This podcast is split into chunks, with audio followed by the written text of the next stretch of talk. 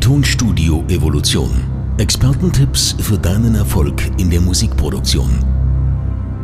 Präsentiert von Pitchback Consulting, der Unternehmensberatung für Tonstudiobetreiber.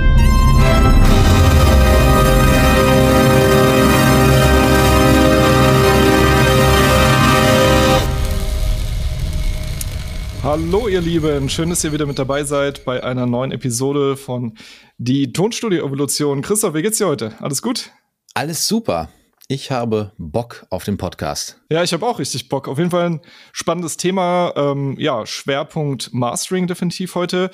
Wie ist es bei dir denn so ein bisschen? Das ist ja wo sich die Geister so ein wenig scheiden insgesamt. Ja, gerade in Internetforen oder auch in verschiedenen Facebook-Gruppen.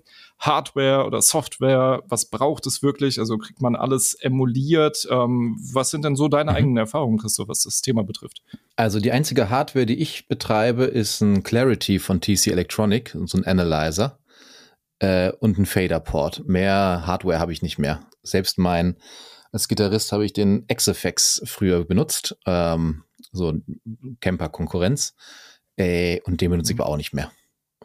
Staubt ja auch in meinem 19 Zoll Rack äh, hinten unter der Schublade, was das andere Utensil in dem 19 Zoll Rack. Die benutze ich allerdings noch. Die Schublade wird noch gebraucht. Da gibt es noch keine Software, naja, eine, die mir das abnimmt. Eine, eine, gute Schublade, eine gute Schublade, ne, äh, für alles, was so rumfliegt, ist immer gut. Ja, dann wär's ja auch voll ja. reisetauglisch, ne, wie bei mir so ein bisschen. Das ist ja eigentlich, eigentlich ganz geil. Total. Man muss natürlich ein bisschen sagen, ähm, also wenn es jetzt um die rein mixtechnischen Sachen geht, auf jeden Fall, äh, ist es noch so ein bisschen schwierig, wenn man größere Sample-Libraries hat oder sowas, ne, da komplett mobil zu sein. Aber mhm. da tüffel ich auch gerade dran. Das dauert nicht mehr lange, dann steht da auch ein gutes Setup für mich.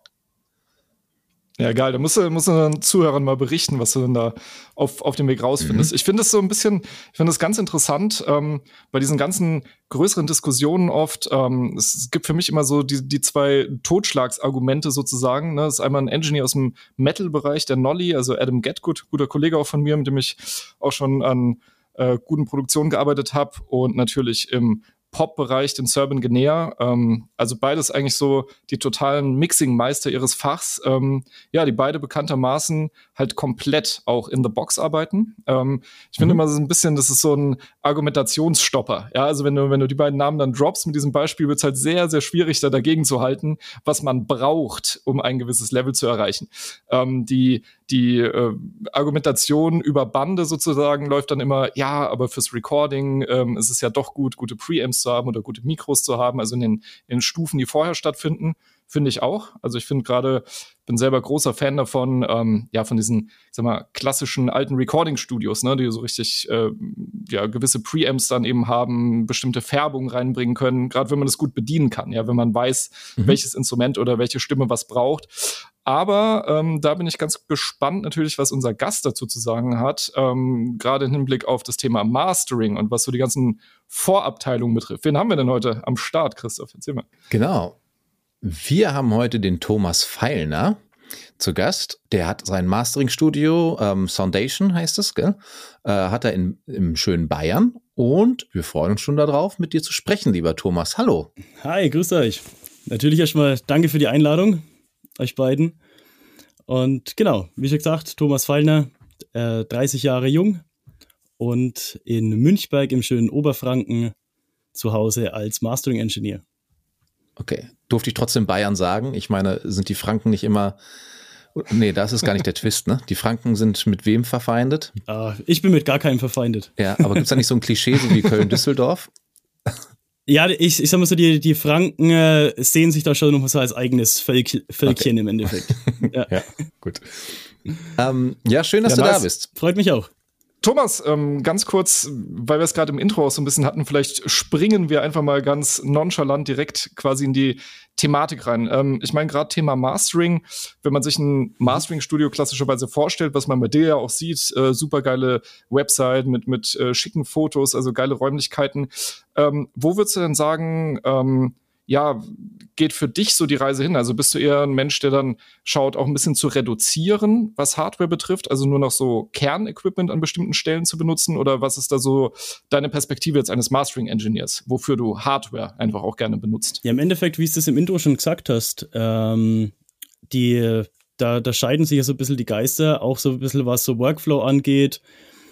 Ähm, Im Endeffekt, ich würde sagen, was der Song braucht, kriegt er. Und ähm, es muss nicht immer der super färbende Röhren-EQ oder Kompressor sein. Also im Endeffekt, ich, ich setze beides ein für die besten, also im Endeffekt für die Möglichkeiten, die es eben bietet und wo es immer am besten klingt. Und das ist wirklich eine, eine Entscheidung von Song zu Song. Also da kann man nie hundertprozentig sagen, ich gehe immer analog oder ich gehe nur digital. Also es ist meistens eine Mischung aus beiden. Mhm. Okay, das heißt, du hast auch beides mhm. equipped quasi in deinem Workflow und suchst du dann da die Rosinen raus, die dann äh, dieser Song braucht, ja? Okay. Genau, genau. Also im Endeffekt, manchmal braucht es vielleicht einen, einen Röhren-EQ, der, der da einfach noch dem Song was hinzugibt. Und wie gesagt, bei manchen Produktionen reicht es auch, komplett in the box zu bleiben, wenn man eben so, so unauffällig wie möglich agieren soll. Mhm. Okay. Ist ja auch so eine Philosophiefrage. Ja, total. Ganz witzig. Ich würde ganz gern wissen, ich, als einer, der mit Mastering jetzt nicht so viel zu tun hat, ich zum Beispiel, äh, mich würde interessieren, ähm, wie kommt man denn da drauf, Mastering-Engineer zu werden? Also jetzt so vom, vom Mixing-Engineer wegzugehen, sage ich mal, wo man wahrscheinlich als, was man ja oft als Einstiegstrobe benutzen würde, oder als man fängt halt an als Mixing-Engineer, würde ich behaupten. Ähm, wo ist da bei dir der Punkt gewesen, wo du sagst, ey, ich ähm, möchte jetzt gerne lieber das Mastering für mich erklimmen? Also im Endeffekt, ich habe ja genau als, als Mixing-Engineer, ich habe früher komplette Full Productions hier abgewickelt, habe auch noch drüben einen Aufnahmeraum ähm, am Start, der jetzt aktuell mehr Lager als was anderes ist oder Chill-Out-Lounge. Ähm, und im Endeffekt, irgendwie hat sich das dann rauskristallisiert über die Jahre, dass ich das einfach viel lieber habe, äh, an einem Tag an vielen verschiedenen Sachen zu arbeiten, ähm, als jetzt an einer Produktion jetzt irgendwie da wochenlang ähm, da rumzuschrauben. Früher eben auch komplette Full Productions von Recording, Editing, Mixing, Mastering hier alles abgewickelt. Und irgendwo habe ich dann gesagt, pass auf, diese, diese letzten Prozentchen, die reizen mich irgendwie am meisten. Und genau, so, so fing es an. Voll spannend. Ich finde, ähm, also aus meiner Perspektive, ähm, bei mir ist Mastering ja so ein bisschen ähm, integrierter Teil des Prozesses sozusagen. Er ist ja nicht, nicht bei vielen Mixing Engineers so, bei mir kam das auch erst über die Jahre. Ähm, ich finde das ganz, ganz spannend, was du sagst, eben so diese, diese Liebe zum Detail letztlich, die dann notwendig wird. Ähm, was mich da jetzt total interessieren würde, du hattest ja gesagt, für dich ist es eben auch ein wichtiger Aspekt dieser Abwechslung. Ne? Also verschiedene Musikrichtungen, wie Chris Lord Edgy mal meinte, so schön irgendwie zum Frühstück äh, Reggae, zum Mittagessen irgendwie eine Rockband und abends vielleicht Metal. ähm, wie ist das, was so, was so die stilistische Sicherheit betrifft? Also machst du es einfach so, also hast du eh einen großen Hörfundus, auf den du zurückgreifst, wo du sagst, ich bin eh gut eingehört in wirklich ganz verschiedenen Stilistiken auf meine Abhöre? Oder machst du es schon so, dass du aus der jeweiligen Musikrichtung drei, vier Tracks bereit liegen hast, äh, dass du die Ohren sozusagen einmal so ein bisschen, ja, so ein bisschen drauf einrichtest. Wie, wie gehst du da konkret vor, wenn du so viel switcht zwischen den Genres? Ja, Im Endeffekt, ich sag mal so, daheim bin ich eigentlich so im Pop, Rock, ähm, ein bisschen Metal und ein bisschen Hip-Hop. Klingt jetzt erstmal ziemlich wirr. Ähm, aber im Endeffekt, als, als Gitarrist hat sich das quasi so, so angeboten, auch so die, zumindest mal Pop, Rock, Metal irgendwo zu bedienen. Und der Hip-Hop war im Endeffekt, was heißt dem geschuldet, in Anführungsstrichle, ähm, dass hier einfach ähm, sehr, sehr viel Hip-Hop-Kundschaft auch eben am Start war und ich das einfach auch mhm. jahrelang hier abgewickelt habe. Mhm. Okay, aber ist, ist es schon so, dass du dich dann ähm, äh, gezielt quasi drauf einrichtest, dann auf die Musikrichtung oder, oder kannst du sozusagen aus dem Bauch raus sofort loslegen, wenn das Projekt vorliegt? Wie, wie machst du das? Also in den Genres auf jeden Fall und das würde ich auch als meine Kern Kernaspekte quasi sehen. Und klar, man hat immer mal so ein paar Referenztracks, die quasi jetzt so aktuell rauf und runter laufen in den Playlists. Da hört man mhm. natürlich schon mal so ein bisschen gegen, ähm, was auch so ähm, Lautheit angeht, was Stereobreite angeht, wie kommt der Song daher. Und äh, im Endeffekt, da vergleicht man sich einfach mal so ein bisschen ran. Aber im Endeffekt, wenn mhm. man da gut einkört, ist er gute Abhöre hat. Und da im Endeffekt es ist, sind ja oftmals auch sehr technische Aspekte, wo man sagt, okay, das muss gar nicht was Großes Klangformendes am Ende sein. Ähm, und dann wechsle ich da wirklich ähm, auch mal frühs, mittags, abends quasi zwischen den Genres hin und her. Geil. Ja, das ist natürlich auch ganz cool, um äh, in seiner Arbeit nicht einzuschlafen, ne? wenn man so eine kleine Varianz hat, so an Genres, die man an der Herausforderung mit sich bringen und an die man dann mit Spaß und Freude arbeitet. Mich würde interessieren, Total. als Mastering-Ingenieur, ähm, wer sind denn so deine Kunden, die dich so anrufen? Äh, sind das wirklich die Bands oder sind das auch andere Tonstudios, wo du dann sagst, äh, wo die dann sagen, ey, wir brauchen noch ein Mastering, äh, haben dann an dich gedacht. Wie funktioniert das so? Also ich würde meine Kundschaft eigentlich, sagen wir so, zu 70 Prozent auf jeden Fall als Tonstudios sehen. Also andere Tonstudiobetreiber und 30 Prozent wirklich der Endkunde. Mhm. Also ich, ich connect mich einfach sehr gern mit sehr vielen Studios, weil es im Endeffekt für mich ja auch viel mehr Sinn macht, ähm, mit äh, Studios Kooperationen einzugehen, als jetzt jeden Endkunden im Endeffekt einzeln zu akquirieren. Ne, wenn ich jetzt sage, okay, pass auf, ich möchte mit XY arbeiten, macht es viel mehr Sinn, irgendwie auf dem, dem Produzenten oder das Studio zu akquirieren und zu sagen, pass auf, hier bin ich, das und das mache ich und als jetzt jeden Endkunden quasi anzugehen. Ja, ja, klar, deswegen hat mich das auch interessiert, weil du hast natürlich dann auch einen ganz anderen Auftragszufluss von einer ganz anderen Peer Group, sage ich mal, als das Mixing-Studio selber, ne? wo dann ja wirklich der, der, der Endkunde in Anführungszeichen dann da den Termin bucht und äh, die Produktion. Ne? So, das finde ich spannend. Genau. Ja. Und am Ende des Tages muss man ja sagen, im Mastering ist ja die, die Schlagzahl, die man da aufrufen muss, schon deutlich höher, ähm, was man da am, am Tag abfrühstücken muss, um auch mal auf ordentlich Umsatz zu kommen. Ne? Mhm. Ja, voll. Also aus, aus wirtschaftlicher Perspektive ist es genau, wie du es auch sagst, das ähm, rate ich auch innerhalb der Unternehmensberatung eben immer Mastering Engineers ähm, natürlich jetzt nicht so sehr über einen Einzelkunden zu gehen, sondern einfach über eine feste Arbeitsbeziehung letztlich. Ne? Das ist dann keine Kundenakquise, ja. sondern ich würde es echt so ein bisschen mehr unter dem Thema Beziehungsakquise ähm, verfassen, ne? dass, äh, dass man da mit Leuten arbeitet. Ähm, spannend ist ja so ein bisschen beim Mastering, das ist ja immer so, das ist ja so, ähm, ja, die, die Abrundung, so das Schönmachen am Ende sozusagen oder das, das vielleicht sogar Perfektionieren der Arbeitsschritte, die einfach vorher passiert sind.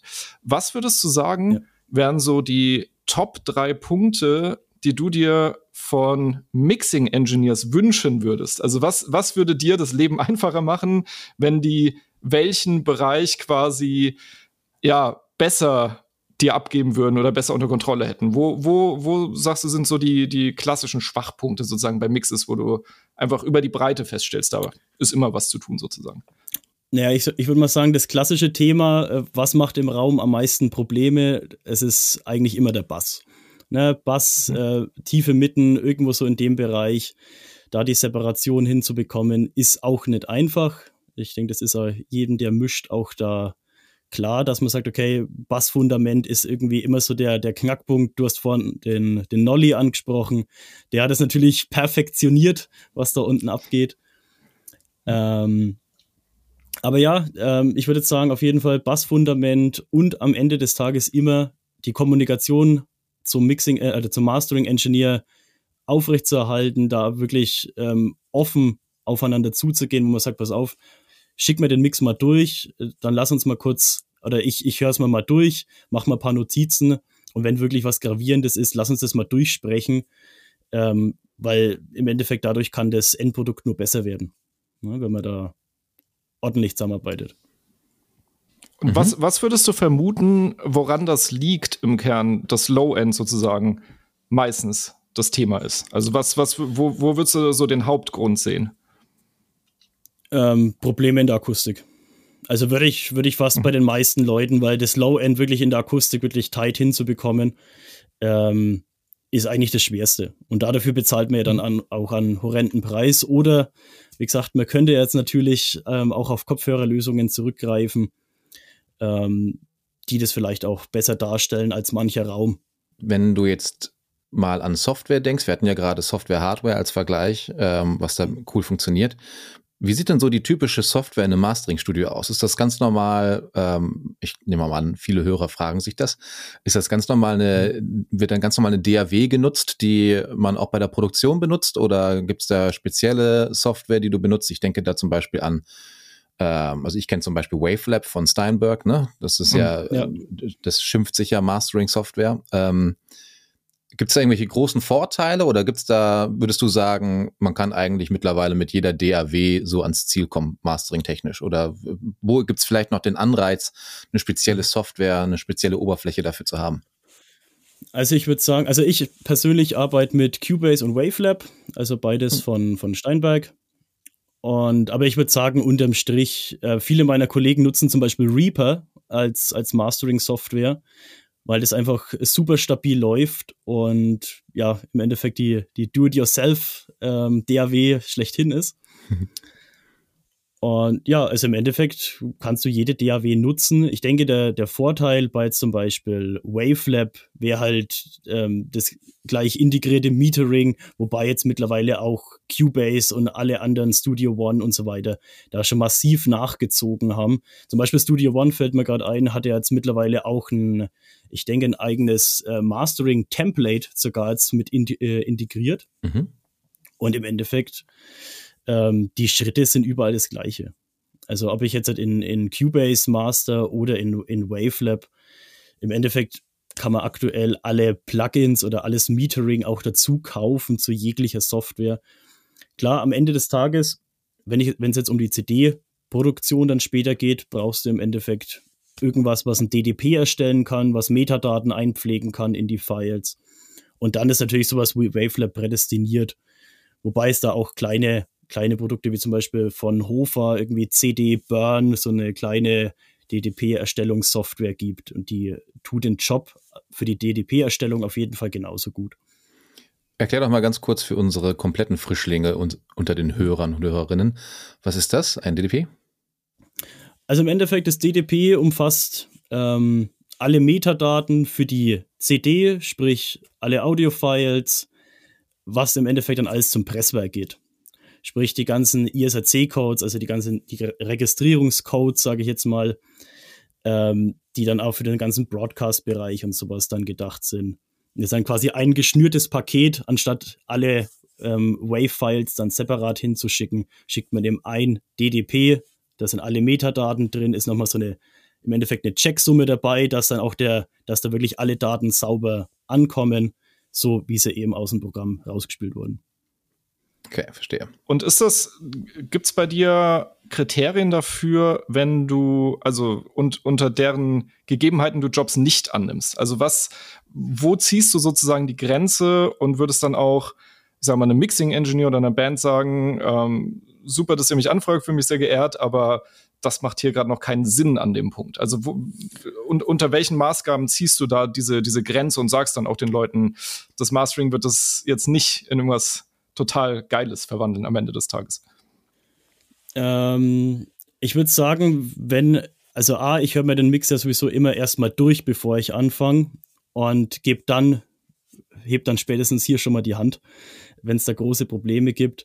Und im Endeffekt, die, die, die Red Flag unter dem Ganzen ist eigentlich, beziehungsweise wenn ich nochmal in die Revision muss, ähm, würde ich sagen, wenn das Mixing einfach noch weit nicht da ist, dass ich irgendwas Brauchbares rausholen kann.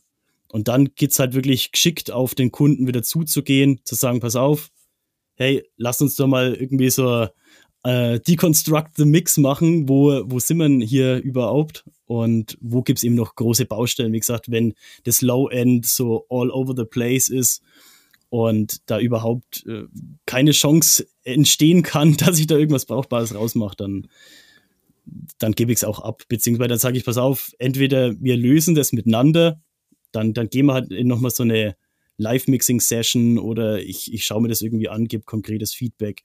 Und ansonsten, wenn das nicht funktioniert, am Ende des Tages steht ja immer dann dein Name drunter. Und für das Produkt solltest du natürlich auch äh, 100% einstehen können. Mhm.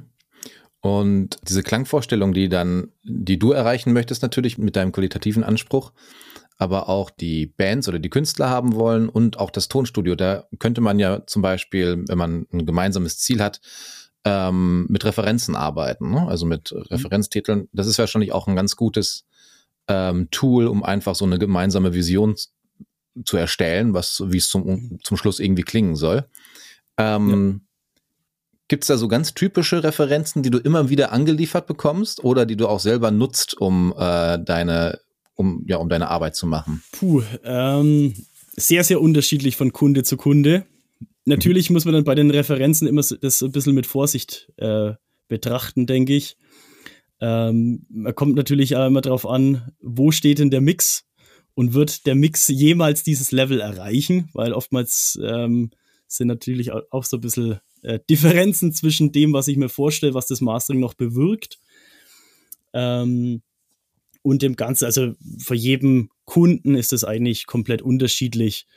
Im Endeffekt immer der, jetzt mal ganz flapsig gesagt, der angesagteste Scheiß wird eigentlich immer mitgeschickt. Und was ich auf jeden Fall immer mitfordere, ist, ähm, wenn es jetzt vom Studio ist, also wenn ich jetzt rein nur Kontakt zum Mixing Engineer habe, ähm, bitte ich ihn immer noch mal eine quasi laute Version von ihm, der die er quasi dem Kunden rausgeschickt hat, noch mal mitzuschicken, damit ich erstmal so einen Eindruck bekomme, was kennt denn der Kunde eigentlich schon. Okay. Ja, ja das finde ich total sinnvoll. Ähm, weil man dann auch nicht so weit weg von diesen Erwartungen, die man vielleicht aufgebaut hat, abdriften kann, ne? Also vor allem, genau. es kommt ja auch so ein ähm, Gewohnheitseffekt dazu. Ne? Also ich kenne es zumindest so, mhm. ähm, als Komponist bekomme ich das immer, wenn ich ähm, so Layout-Stücke darunter habe, dann sind die immer total am, im ersten Augenblick total entgeistert, wenn ich dann meine Musik mhm. darunter lege. Weil ich denke, hey, Moment mal ganz kurz, das klingt ja alles total anders. Ähm, ja, ja, klar, natürlich, dafür bezahlt ihr mich ja. Aber ähm, äh, genau diesen, diesen Effekt wird ja auch der, der Hörer zum Schluss haben, ne? wenn er die ganze Zeit vom Mixing-Studio dieses, dieses laute Sample hat oder die, die laute ähm, äh, Sounddatei und von dir dann auf einmal was, was komplett anders klingt, dann fängt man ja doch an, diese beiden Sachen zu vergleichen und macht vielleicht so Rosinenpicking, was denn vielleicht vorher irgendwie Mühe besser war oder danach halt. Ne? Also mhm. das ist ja ein gefährlicher Vergleich auch. Deswegen finde ich es ganz gut, dass du dir das schon im mhm. Vorfeld äh, dazu bestellen lässt, um sie direkt zu entwaffnen. Ja, und im, und im Endeffekt, ähm, diese Version existiert ja sowieso immer. Ja. Also das ist ja jetzt nicht so, dass man sagt, what, da, da muss jetzt der Mixing Engineer noch, äh, weiß Gott, wie viel Arbeit reinstecken, weil das hat er ja quasi dem Kunden eh schon geschickt. Und dann im Endeffekt, wenn der da, was weiß ich, so 6, 7 dB Limiting und Clipping da irgendwie am Start hat, um das Höllen laut zu kriegen und das schon ziemlich zerrt, aber der Kunde das geil findet, dann ähm, muss man natürlich auch, und das ist, glaube ich, auch so der springendste Punkt überhaupt, ähm, was ich vorhin schon mal angesprochen habe, die Kommunikation bei dem Ganzen. Also mhm. was ist denn überhaupt die Erwartungshaltung, ähm, die A, der Mixing-Engineer an den Mastering-Engineer hat und auch der Endkunde an das Mastering mit sich bringt. Also sprich, ähm, es hier und deswegen auch so diese ähm, Analog ähm, versus äh, Digital-Geschichte. Äh, ist auch da davon irgendwo ein bisschen abhängig, wo ich sage, okay, geht es jetzt hier wirklich nur um eine Feinstkorrektur, wo ich sage, okay, der Mix ist fertig, hör noch mal drüber und wenn du es ein Prozent besser machst, hast du deinen Job schon erledigt. Oder heißt es, komm, jetzt, jetzt ähm, geht es quasi um eine Transformation wo das, dass der Song nochmal richtig was dazu bekommen soll und dass er auch anders klingen darf. Und das ist wirklich die fundamentalste aller Fragen und die geht nur über gute Kommunikation und deswegen auch, wie ich vorhin gesagt habe, eigentlich eine gute Beziehung zum Mixing Engineer und einfach, dass man sagt, okay, man kann da ehrlich Feedback austauschen und da funktioniert es super. Den, den Bericht finde ich total spannend. Jetzt so, das, da sind wir ja schon im, in der konkreten Zusammenarbeit oder auch so in, im, im Tagesablauf ja sozusagen drin, was, was ja einen wichtigen Teil einnimmt. Ähm, das finde ich ganz interessant, weil so in den letzten 10, 12 Jahren ähm, haben manche Kunden von mir eben auch Shootouts dann gewollt, ne, von verschiedenen Mastering-Studios oder hatten dann einen bestimmten großen Namen aus den USA irgendwie im Kopf, wo man gesagt hat, ey komm, das testen wir mal, was da draus wird. Und ähm, gerade als du es erzählt hast, ist, ist da so ein bisschen so mein, mein Gedächtnis angesprungen.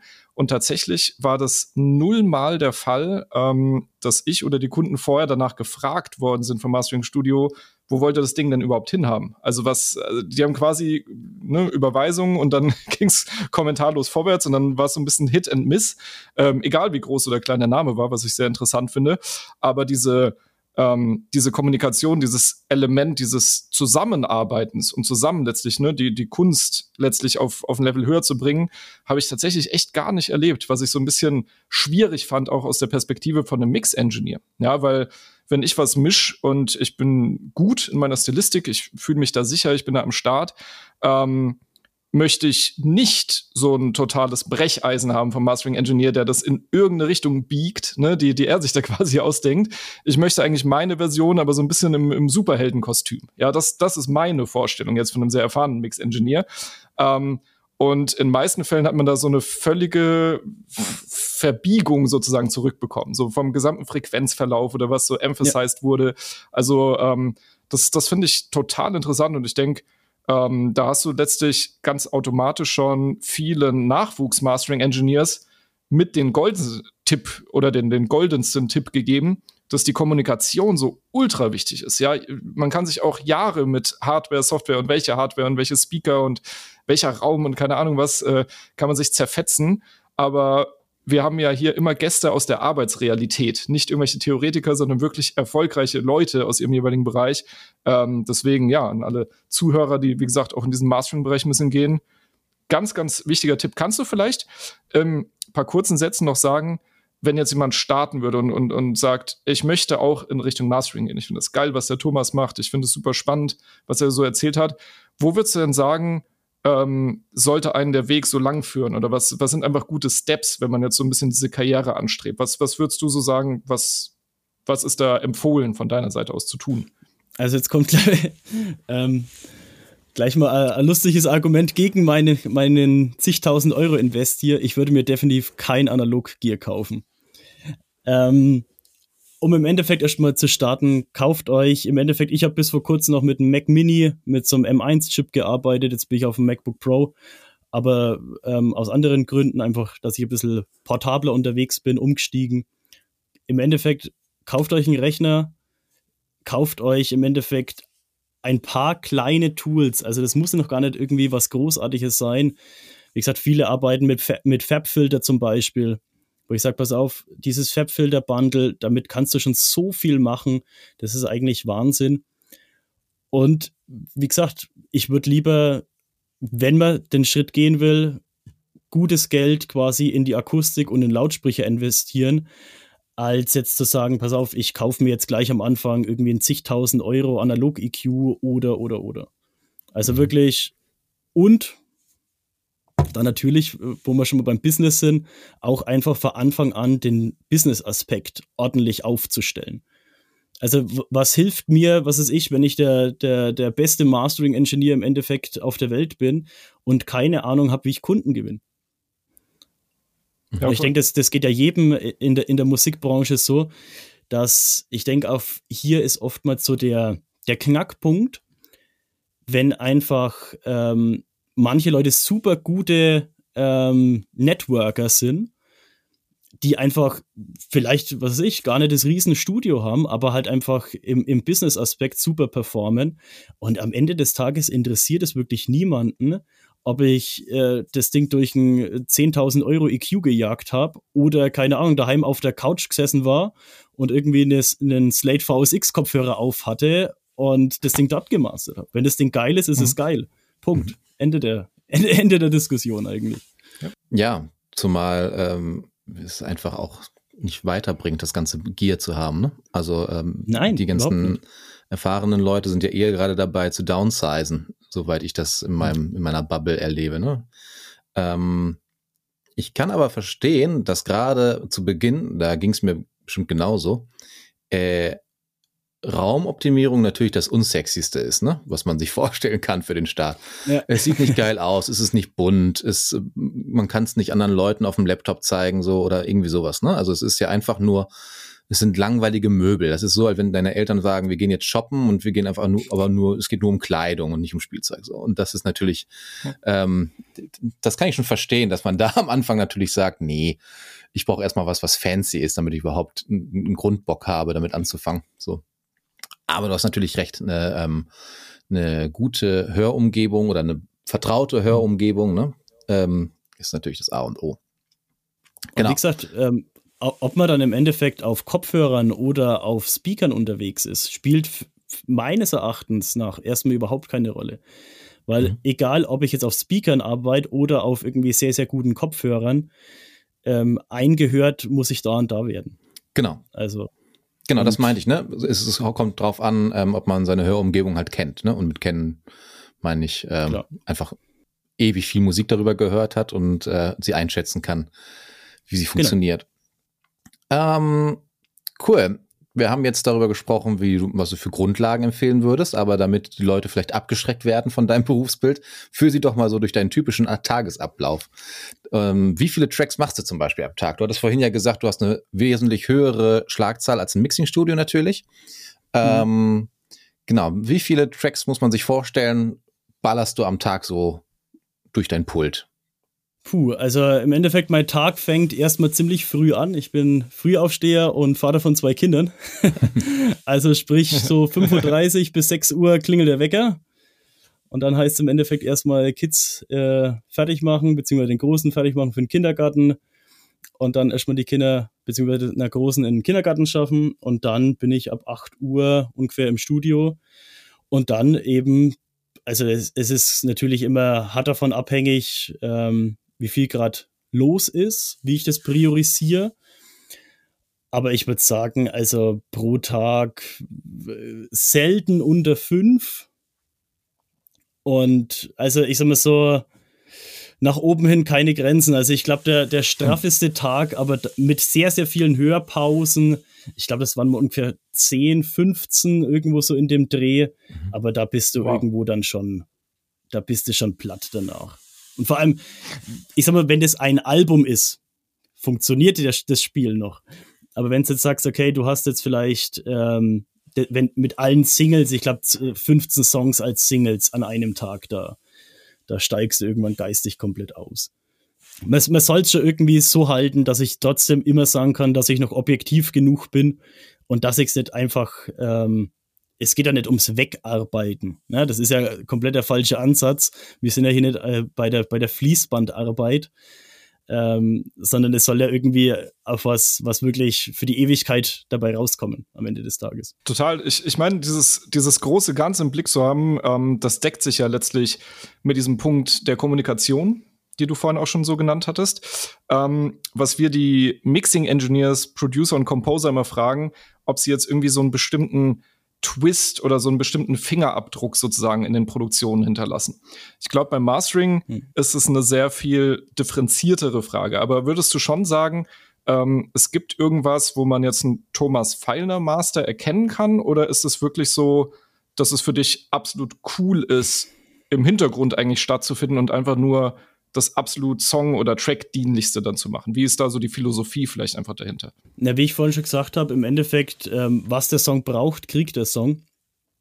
Und ähm, in letzter Zeit würde ich sagen, also in den letzten ein, zwei Jahren, lieber im Hintergrund, weil oftmals die, die Mixe, wie sie heutzutage angeliefert werden, jetzt im Vergleich zu, was weiß ich, sich äh, 10, 20, 30 Jahre zuvor, wo du sagst, jeder hat aktuell so starke Rechner, dass du im Endeffekt alles draufpacken kannst. Also wenn der Song gut ist, fehlt dem ja wirklich nur so ein kleiner Touch im Endeffekt, wo du sagst, okay, hör da nochmal drüber, objektiv, wie würdest du das jetzt quasi als, als kritischer Hörer, quasi ich bin ja im Endeffekt der erste kritische und letzte, quasi die letzte Kon äh, Kontrollinstanz.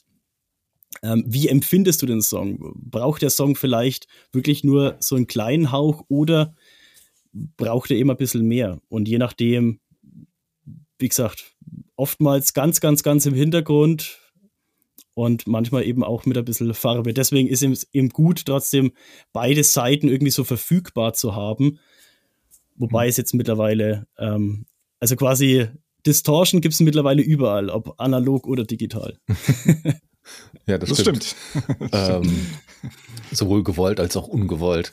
Ähm, ja. Was ist denn deine Präferenz? Findest du es cooler, ein Stereo-File zu, äh, zu mastern oder bist du, liebst du Stems, um noch mehr Kontrolle zu haben? Auch wieder hart vom Projekt abhängig. Mhm. Also ich im Endeffekt, wenn ich den Mixing-Engineer schon jahrelange kenne, ähm, ihr hattet ja zum Beispiel auch schon den, den, den Robin Wiemer, den kenne ich jetzt auch schon äh, eine gute Zeit lang und habe schon auch schon viele Produktionen für ihn gemastert. Wo ich einfach sage, okay, ich weiß, dass der Robin gute Arbeit abliefert und da brauchen wir nicht unnötig, ähm, was ja auch nicht immer möglich ist. Das darf man ja auch nicht vergessen. Stems schön und gut, aber wenn der Mixing Engineer ähm, seinen ganzen Mix so aufgebaut hat, dass er quasi in einen keine Ahnung, in den Summenkompressor reingemischt hat, in eine Bandmaschine reingemischt hat oder, oder, oder, verändert es ja komplett die Klangästhetik, wenn ich da nur einzelne mhm. Stems nochmal durchschubs, als ich das, ähm, das komplette Stereo-File dann bekomme. Also ja. im Endeffekt, manchmal, wenn es der Workflow quasi zulässt, ist es oftmals auch gut. Vor allem so in den Hip-Hop-Geschichten, würde ich sagen, sind so, so zwei Stems quasi einmal Instrumental komplett und einmal Vocals komplett mhm. schon ähm, ja, sinndienlich auf jeden Fall, weil ich dann einfach sagen kann, okay, wenn jetzt nur in den Vocals, und darum geht's ja oftmals, also geht's ja eigentlich vorrangig im Hip-Hop, dass ich sage, pass auf, die Vocals müssen gut sein und das Instrumental muss gut sein, dass ich da quasi noch ein bisschen mehr Kontrolle über die einzelnen Steps haben kann.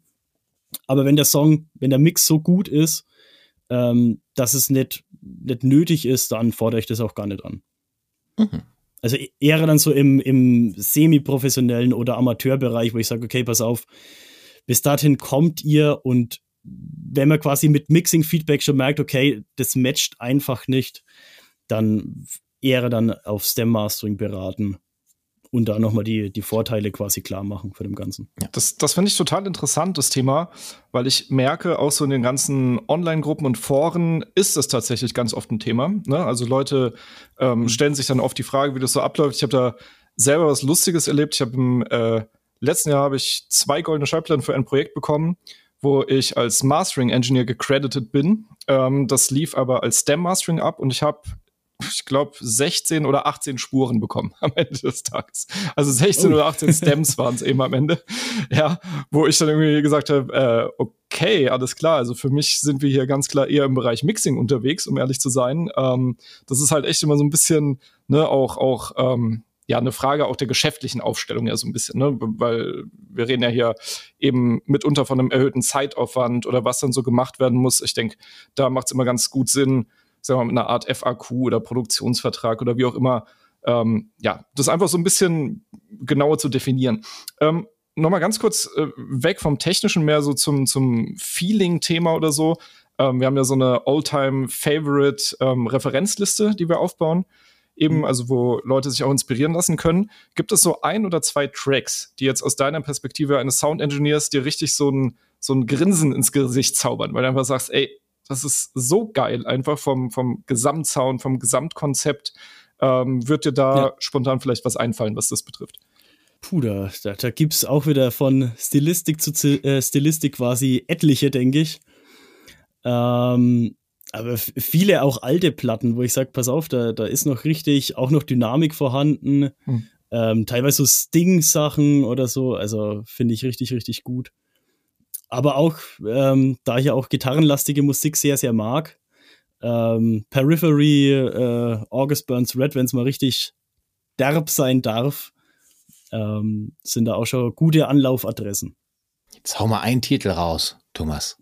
Genau. Jetzt einen musst, Titel. Musst, Ein muss Titel. Ich, muss ich mal committen, genau. Oh, ich muss mich mal committen, da müsste ich tatsächlich mal in meine, in meine Liste schauen, ähm, was ich da irgendwie so am, am Start habe. Warte mal, ich habe nämlich dann noch mein, mein iPad nebenan stehen. Kann ich ja mal gucken, was so mein, mein Oldtime. Das war eine Sting-Nummer, so eine, so eine Live-Nummer von Sting. Die fand ich immer richtig, richtig geil. Die könnte ich einen ganzen Tag teilweise hören. So gefühlt. Genau, genau sowas suchen wir für die Liste. Solange du noch suchst, habe ich eine kleine Anekdote. Ich habe neulich wieder mit ja. einem Live-Ingenieur gesprochen. Und mhm. er hat gesagt, immer noch im Live-Sektor ist immer noch die eine Toto-Nummer der absolute äh, Referenztitel. Jetzt habe ich den nee, Namen natürlich. Jetzt habe ich den äh, ja, Namen natürlich vergessen, aber ähm, es fängt mit diesen ganz tiefen Drums, äh, mit diesen ganz tiefen Toms an, ne? Ist wahrscheinlich irgendwie so Africa oder irgendwie sowas. Ähm, und das stimmt, also nicht Africa, das stimmt nicht, aber äh, I Will Remember, genau. Ja, irgendwie so. Diese ja. Toms, die sind so hi-fi, ähm, dass man damit wahrscheinlich jede große Saalanlage perfekt einmessen kann. Irgendwie habe ich das. Geil. Hatte ich das Gefühl ja, dann. Ja, aber im Endeffekt ähm, die Signale, die man dann oftmals von der Bühne bekommt. Ähm, ich mache halt teilweise auch noch äh, FOH-Geschichten für so ein paar Festivals und ein paar Bands die Signale, die oft von der Bühne kommen, entsprechen halt mitnichten dem, was, ja, ja, was, was, ja. was, da da irgendwie abgeht. Ähm, Spirits in the Material World Live von Sting. Fand ich eine super coole Nummer, ist so ein bisschen also ein bisschen erdiger gemacht, aber ich, ich, ich weiß nicht, ich mag die Nummer. Und natürlich irgendwie äh, No Century hier von Chris Jones ist auch so ein, so ein Oldtime-Favorite, auch in der, in der, in der äh, FOH, in mhm. dem FOH-Umfeld. Geil. Christoph, okay. hast du mitgeschrieben? Cool. Dann, dann hauen wir die mit rein. Ja. Du hast gerade gesagt, du machst live auch noch was. Machst du das lieber als Studio oder würdest du sagen, ähm, nimmt sich das nichts?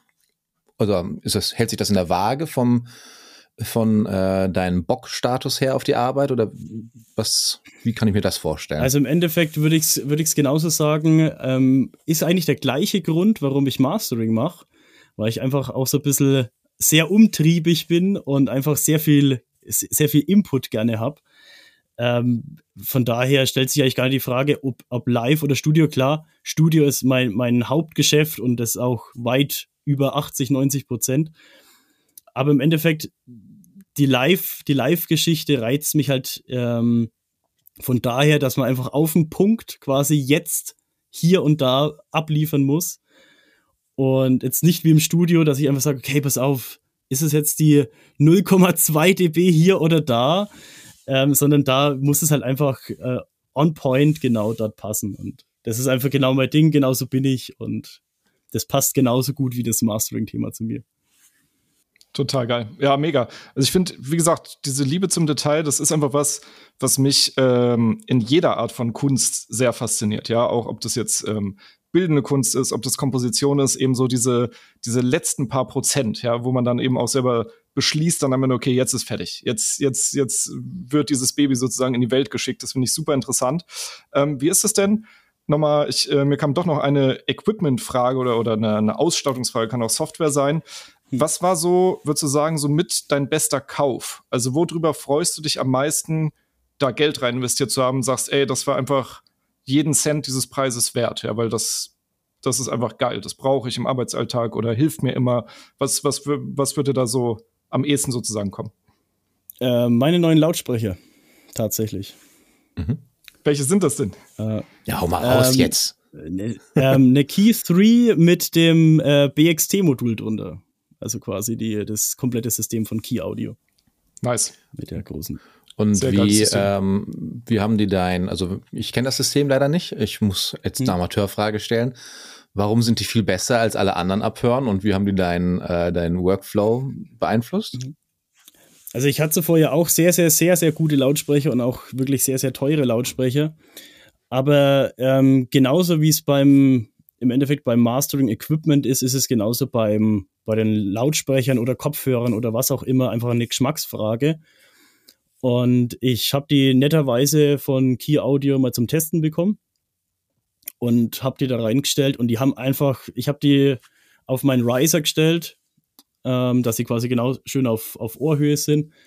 Und ich habe die angemacht und die haben einfach fantastisch gespielt hier drin und ähm, haben quasi meinem Hörempfinden einfach besser entsprochen. Mhm. Und genau davon würde ich jede Kaufentscheidung, also ich halte auch überhaupt nichts davon, zu sagen, äh, in irgendwelchen Foren ähm, wie, wie Gear, Gear Space oder Gear Sluts oder wie es früher hieß, ähm, da irgendwie auf irgendwelche Meinungen da irgendwie zu beharren, nur weil irgendjemand sagt, er hat jetzt mhm. The Holy Grail gefunden, so der, und jetzt, ihr könnt alle einpacken, jetzt habe ich euch. Ähm, es ist immer eine Geschmacksfrage und deswegen würde ich sagen, bei mir sind es cool. aktuell die, die Lautsprecher, würde ich sagen. Und klar, da gibt es auch noch so, so ein, zwei analoge Schätzchen, die ich schon nicht missen wollen würde, mhm. unbedingt. Ultra geil. Ja, die ähm, sollte man auf jeden Fall im Auge behalten. Das sind jetzt nicht so die, ähm, noch nicht so die berühmteste Marke, sag ich mal. Also, ähm, ja, begegne ich auch immer mal wieder so, ja, aber sehr, sehr spannend. Ähm, ich bin von meiner Seite aus erstmal wunschlos glücklich. Wie schaut's bei dir aus, Christoph? Also, ich glaube, wir haben echt einen Hardcore-Rundumblick bekommen vom Thomas. Unglaublich. Als kompletter Mastering-Noob habe ich sehr viel mitnehmen können heute. Das ja, geil. Dann spannend. Vielen, vielen lieben Dank, Thomas. Thomas. Ey, wirklich Hammer Einblicke, ähm, geiler Input auch für die Newcomer gerade ne, im Mastering-Bereich. Und danke, dass du deinen wertvollen Wissensschatz hier mit uns geteilt hast. Richtig cool. Sehr, sehr gerne. Wenn ihr ähm, vorhabt, euer Studio vorwärts zu bringen, ob ihr Mixing Engineer, Mastering Engineer seid und wirtschaftlich wissen wollt, wie man das Ganze aufbaut, ähm, besucht einfach www.pitchbackconsulting.de. Da könnt ihr ein kostenloses Erstgespräch vereinbaren. Dann können wir uns das Ganze mit euch anschauen. Wir wünschen euch ansonsten ein frohes Schaffen und bis ganz bald in der nächsten Episode. Lasst es euch gut gehen.